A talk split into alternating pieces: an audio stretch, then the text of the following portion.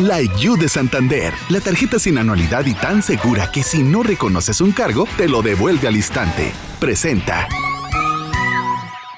Milenio Podcast. En portada. Historias que se escuchan.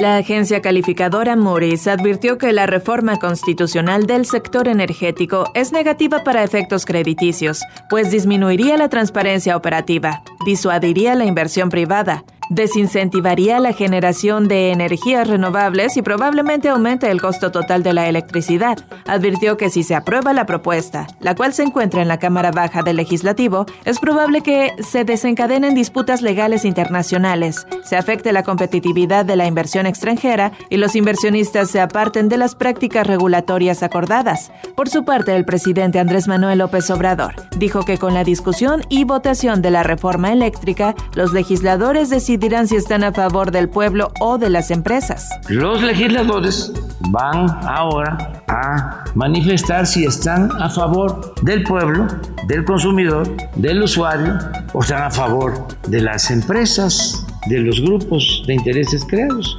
Carlos Salazar Lomelín, presidente del Consejo Coordinador Empresarial, aseguró que el sector privado está a favor de la sociedad y que no tiene una visión clasista para dividir al país.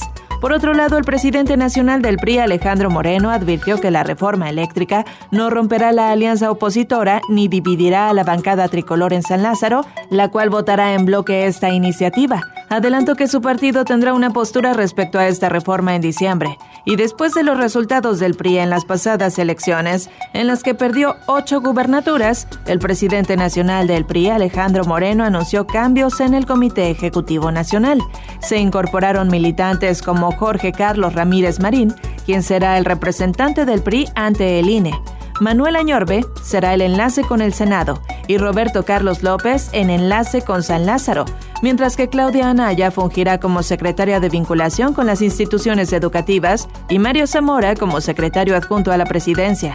El gobierno mexicano solicitará la intervención de los tribunales panameños en la demanda civil que interpuso en contra del exsecretario de Seguridad Pública, Genaro García Luna. Y es que al menos tres de las empresas que habría utilizado para lavar dinero mantenían operaciones en Panamá. Ayer se llevó a cabo la audiencia de inicio del proceso judicial en contra del exfuncionario panista, y aunque solo las partes involucradas pudieron acceder, documentos radicados en la Corte de Miami-Dade, revisados por Milenio, revelan que las autoridades están pidiendo a la Corte norteamericana la utilización del recurso llamado carta rogatoria. El Tribunal Electoral del Poder Judicial de la Federación rechazó el proyecto del magistrado José Luis Vargas que pretendía frenar las investigaciones en contra de Pío López Obrador. Milenio reveló que la propuesta sostenía que las denuncias presentadas en el 2020 ni siquiera debieron ser admitidas por el INE al no ser la ley retroactiva. Sin embargo, Vargas se quedó solo en la votación, pues el resto de los magistrados rechazaron la idea y aprobaron que el INE concluya las indagatorias para que determine si el dinero que recibió Pío López Obrador en efectivo fue únicamente en 2015 o se trató de actos continuos que llegaron hasta las elecciones presidenciales del 2018. El senador Salomón Jara Cruz denunció que la vida de María Elena Ríos Ortiz y su familia continúan en riesgo por la lentitud e ineficacia de la Fiscalía General del Estado de Oaxaca para detener a Juan Vera Hernández, el quinto participante en el atentado cometido contra la saxofonista oaxaqueña en 2019. La Fiscalía General de la República, en coordinación con las fuerzas federales, capturaron en Chihuahua a Uriel Valles el 18, presunto integrante del grupo criminal La Línea, brazo armado del cártel de Juárez, y que se presume participó en los hechos de Bavispe Sonora que dejaron un saldo de nueve personas muertas el 4 de noviembre de 2019. El Instituto Nacional de Transparencia, Acceso a la Información y Protección de Datos Personales ordenó a la UNAM difundir en versión pública los títulos profesionales de licenciatura del subsecretario de Prevención y Promoción de la Salud Hugo López Gatel y los secretarios de Salud y del Trabajo Jorge Alcocer y Luisa Alcalde respectivamente, luego de que la universidad negó la información requerida por un ciudadano.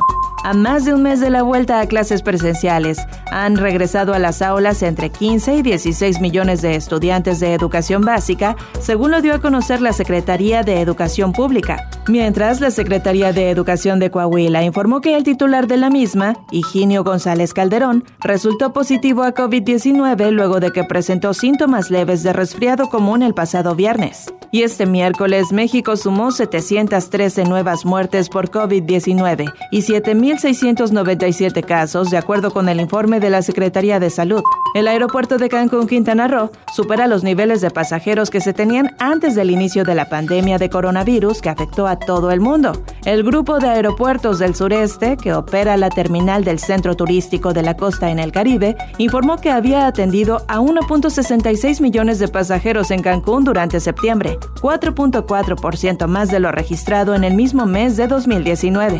Por invitación de la Secretaría de la Defensa Nacional, 81 diputados de diversas fracciones parlamentarias hicieron un recorrido por el aeropuerto Felipe Ángeles en Santa Lucía, a donde fueron trasladados en un avión de la Fuerza Aérea Mexicana desde el Aeropuerto Internacional de la Ciudad de México. Encabezados por el morenista Sergio Gutiérrez, presidente de la mesa directiva en el Palacio de San Lázaro, los legisladores constataron el avance de 73% en el proyecto que será entregado el 21 de marzo del próximo año. Impresionados, felices, contentos, con mucho entusiasmo por lo que acabamos de ver hoy.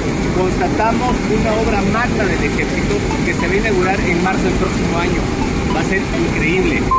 Luis Alain Zúñiga Hernández, presidente de la agrupación Ecopil, la cual promueve la innovación social y la gestión ambiental, dijo que la Ciudad de México y su zona metropolitana deben considerar la gestión integral de su cuenca para no verter masivamente su agua residual al Valle del Mezquital y así evitar inundaciones como la registrada el pasado 7 de septiembre, la cual causó 17 personas muertas y más de 2.000 damnificados. Milenio Podcast.